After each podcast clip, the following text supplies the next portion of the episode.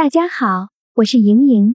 周四上午十一点，NBA 常规赛继续展开精彩角逐，勇士将坐镇主场迎战森林狼。凭借明星球员库里贡献全场最高的三十六分，勇士上仗以二十二分的优势大胜森林狼，球队成功走出两连败的泥潭。要知道，他们此前曾先后不敌尼克斯和爵士。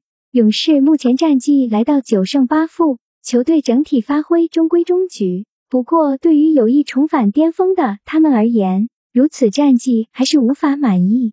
虽然此前常规赛成功战胜鹈鹕纸颓，但森林狼未能持续发挥，球队上仗输给勇士，其中更被对手攻入一百三十分。对于本赛季防守糟糕的他们而言，可谓见惯不惯。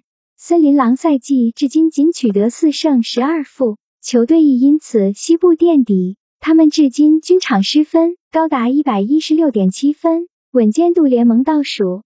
可见球队目前问题多多。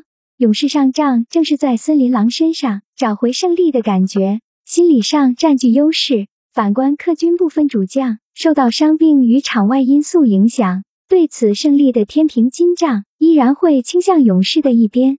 盈盈推介勇士负八点五。